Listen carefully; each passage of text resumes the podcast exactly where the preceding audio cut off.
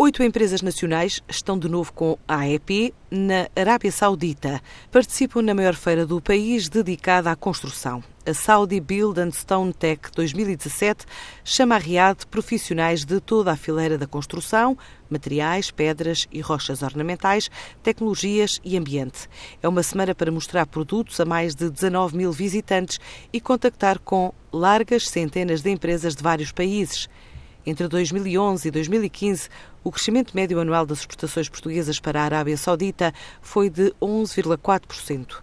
Em valor, há dois anos rondava os 129 milhões de euros.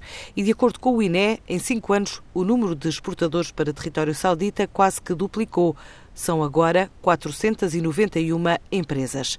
Este é um país do Golfo Pérsico em processo de desenvolvimento e considerado uma das 20 maiores economias mundiais, com um crescimento do produto interno bruto acima de 4%, perspectivando-se até 2018 um crescimento das importações na ordem dos 3%.